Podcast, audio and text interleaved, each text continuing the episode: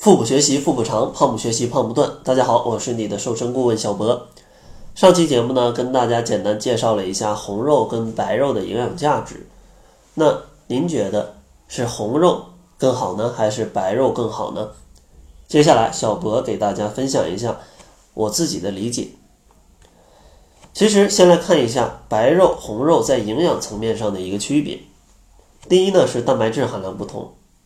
白肉蛋白质含量比较高，它是比较细腻的，更加容易吸收的。第二呢，脂肪含量不同，白肉的脂肪含量会更低。第三呢，脂肪中的脂肪酸比例不同，白肉当中的脂肪酸多为不饱和脂肪酸，对减肥、心血管疾病更为有利。同时呢，鱼肉中的脂肪酸还有健脑的作用。那究竟红肉好还是白肉好呢？有研究报告指出，与吃白肉的人群相比，吃红肉的人群更容易得上一些像结肠癌呀、乳腺癌呀、心脑血管疾病啊这些慢性病。这主要是因为啊，红肉中所含的饱和脂肪酸比例较高，多不饱和脂肪酸含量相对较低，而白肉正好与红肉相反。而饱和脂肪酸摄入过多，则是导致血中胆固醇和低密度脂蛋白胆固醇升高的一个重要的因素。但是呢，红肉也并不是一无是处，它最大的优势就是铁的含量非常丰富。而时下非常多的女性都存在缺铁的一种情况，而铁的重要来源正好就是红肉。此外呢，红肉当中的微量元素要比白肉更丰富，对于孕妇啊、贫血啊、缺锌、怕冷、瘦弱的人群来说，多吃一些红肉可以强壮你的身体。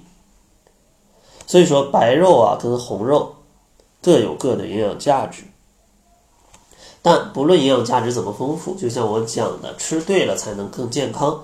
那咱们应该怎么在减肥当中健康的来吃肉呢？第一，从烹调的角度来看，其实像中国烹调红肉最多的方式就是炒，而在炒的之前呢，往往喜欢在上面去挂糊上浆。当然，这种方式可以对营养素起到一定的保护作用，但碍于减肥，这种挂糊啊，咱们还是少挂一些为妙。像炖和煮啊，容易使蛋白质轻微的变性，纤维软化，胶原蛋白。可以变成这种可溶性的白明胶，使人体呢更容易消化吸收。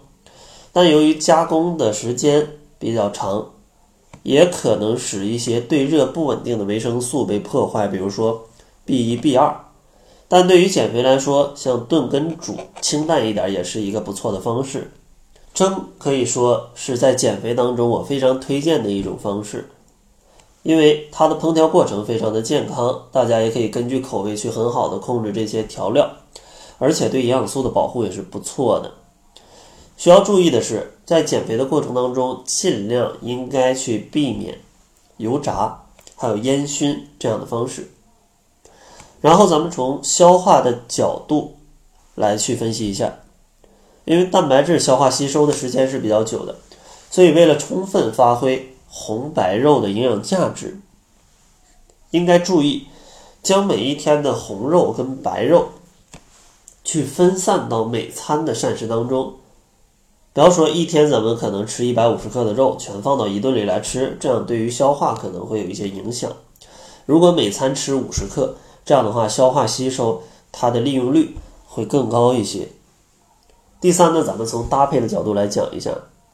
因为畜禽肉的蛋白质含量很高，而且呢含有较多的这种赖氨酸，因而呢适宜于谷物类的食物搭配食用，有利于充分发挥蛋白质的互补作用。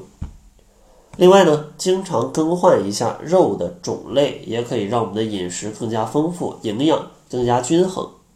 建议大家根据《中国居民膳食指南》的推荐量来去食用肉类。像鱼虾类呢，每天可以食用五十到一百克；畜禽类呢，五十到七十五克。